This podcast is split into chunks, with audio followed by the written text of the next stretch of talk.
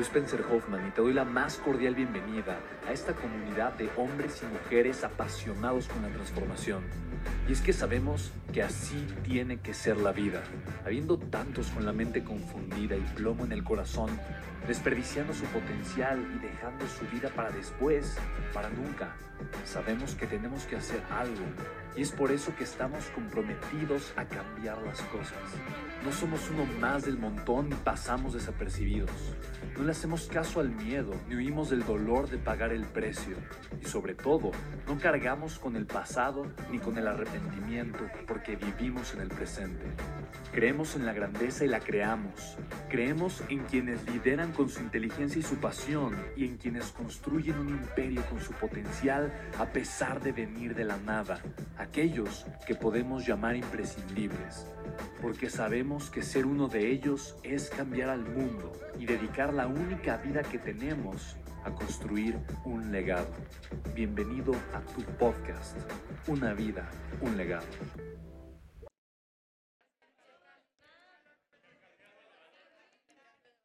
Es un intercambio de valor por, por dinero. ¿Estamos de acuerdo? Tal cual. No solamente es ofrecer, ofrecer no es vender. Vender es crear ese intercambio. Porque cuando yo estoy realmente intercambiando valor, yo estoy generando flujo de efectivo. ¿Estamos de acuerdo? La venta se genera cuando se intercambia valor por flujo de efectivo. ¿Estamos de acuerdo? Ahora, eso no quiere decir que el flujo de efectivo sea rentable. En pocas palabras, puedes tener empresas con muchísimas ventas pero con poca rentabilidad o con pérdidas. ¿Ok? Obviamente no es el tipo de negocios que tú quieres tener. El tipo de negocio que tú y yo queremos tener es un negocio que genere un crecimiento extraordinario. Así que yo creo, yo como empresario, que una de las habilidades más importantes que yo he desarrollado era otra habilidad que no me gustaba, a la cual yo le temía, ante la cual yo sentía un poquito de, de repulsión, de incomodidad. Era decidioso con esa parte. Yo no quería, yo no quería, decía, ay, no, que alguien más lo haga. Y quiero compartirte algo. Hoy tengo gente, mucha más gente que lo hace, ¿estás de acuerdo? Pero yo soy muy consciente y puedo ser muy honesto y transparente contigo y decirte lo siguiente. Si yo no hubiese aprendido a vender de una forma extraordinaria, no estaría en donde estoy el día de hoy. Es una realidad. Pero yo sí soy la prueba fehaciente de que el que más miedo le puede tener al rechazo, que se considera introvertido, que se le lengua la traba, que se pone rojo, colorado y suda cuando se siente nervioso, que se traba, etcétera, etcétera, puede aprender a ser un extraordinario vendedor. Soy la prueba de ello. Soy la prueba de ello. Antes, cuando hablaba en público, o ni siquiera eso, cuando era una comida familiar y querían que yo dijera algo, el primer síntoma, ¿qué era lo primero que me pasaba, mami? Me ponía rojo cual jitomate. Si yo de repente, o sea, empezaba a subir mi color, subir, subir, subir, subir, subir, subir, subir. Y yo era rojo, rojo, rojo, rojo, como el vestido de Marianita, así, así de rojo como la camisa de mi querido Enrique, como el saquito de mi querida Candice, como la, camisa, la guayabera de mi querido Leo, así rojo, rojo, rojo, rojo, rojo. En ese momento yo, yo era de trágame tierra, yo sentía que algo grave me iba a pasar, sentía las palpitaciones en mi corazón, sentía la sudoración, me sentía extremadamente incómodo, muy incómodo.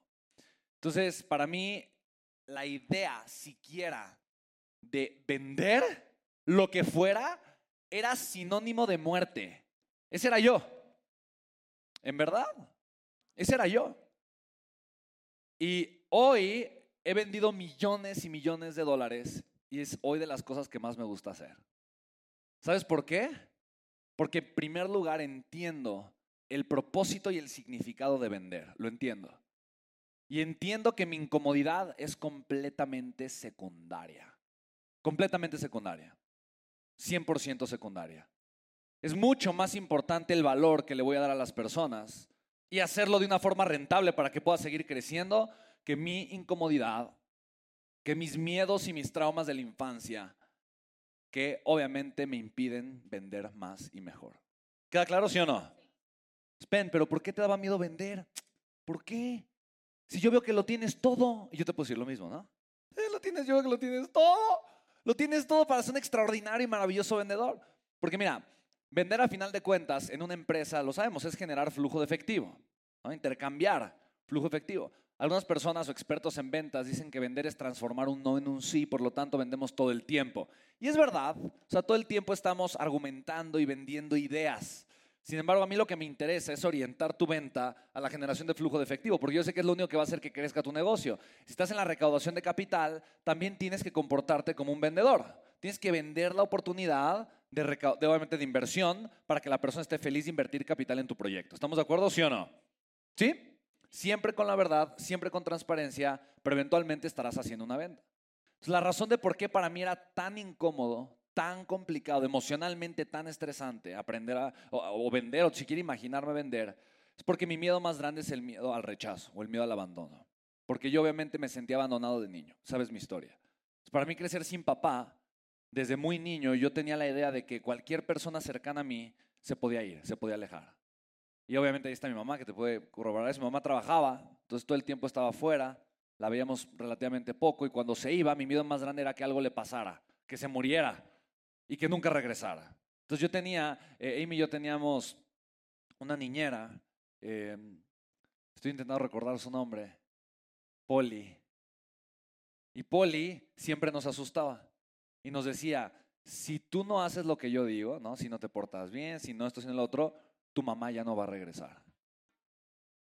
Entonces tu mamá ya no va a venir. Entonces, si, si no haces esto, tu mamá ya hoy, hoy ya no va a regresar. Entonces, eso, como lo puedes ver, fue algo que en mi, infancia pues me traumó, ¿no? Y de alguna manera yo después lo hice consciente, todo esto que te lo platico, por eso ahora te lo puedo platicar así sin ningún problema. Pero a mí me generó muchísima aberración y miedo al rechazo.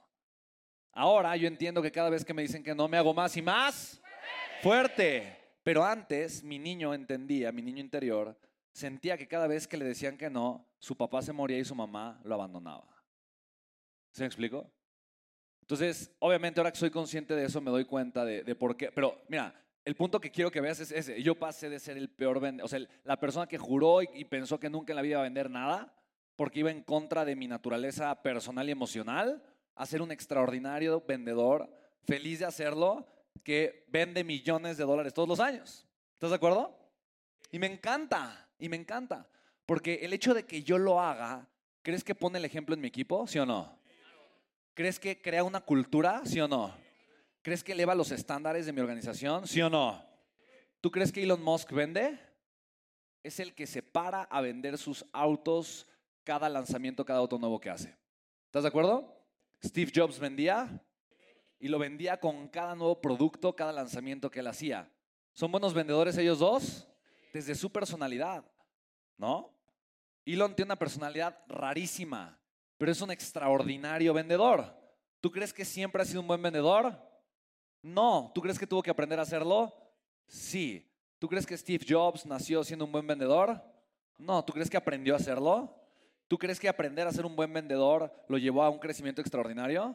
Mark Zuckerberg, ¿no? Odiado por más del 50% de la gente en el mundo, amado por muy poquita gente, pero respetado por todos. ¿Tú crees que es un extraordinario vendedor? ¿Tú crees que su personalidad geek, introvertida, cuadrada, es la personalidad estereotípica de un buen vendedor? ¿Tuvo que aprender a hacerlo? Sí. Entonces, para mí, aprender a vender, aprender a desarrollar mis habilidades como vendedor es de las cosas más importantes que yo he hecho y que yo he aprendido a hacer, ¿vale? Para mí, es de las cosas más importantes. Entonces, una de las cosas que nosotros queremos que tú sepas es la estructura alguna estructura que tú puedes seguir. Obviamente, digo, no, este, este no es un, taller, un entrenamiento de ventas. No, ahorita no, no estamos trabajando contigo para entrenarte y que te conviertas en un número, pero sí darte una estructura para que te sea mucho más fácil convertir el no en sí y generar flujo de efectivo con la recaudación de capital. ¿Te gustaría hacer eso, sí o no? Ok, fantástico. Entonces, eso, eso lo vamos a hacer en la tarde y para mí es algo muy, muy importante que aprendas a comenzar a tener esta estructura de pensamiento, ¿vale? Ahora, em, para mí algo muy importante eh, ahorita, antes, antes de pasar con, todo, eh, con toda esa parte de la venta, porque una de las, de las herramientas más importantes de ventas que tú vas a tener, y quiero que pensemos en eso ahorita, ¿cuáles serían las herramientas de ventas que tú tendrías como un recaudador de capital?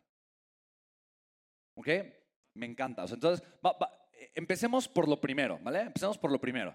Vayamos en orden. Y por aquí alguien dijo una palabra mágica. ¿Qué? Mi imagen. ¿Estamos de acuerdo, sí o no?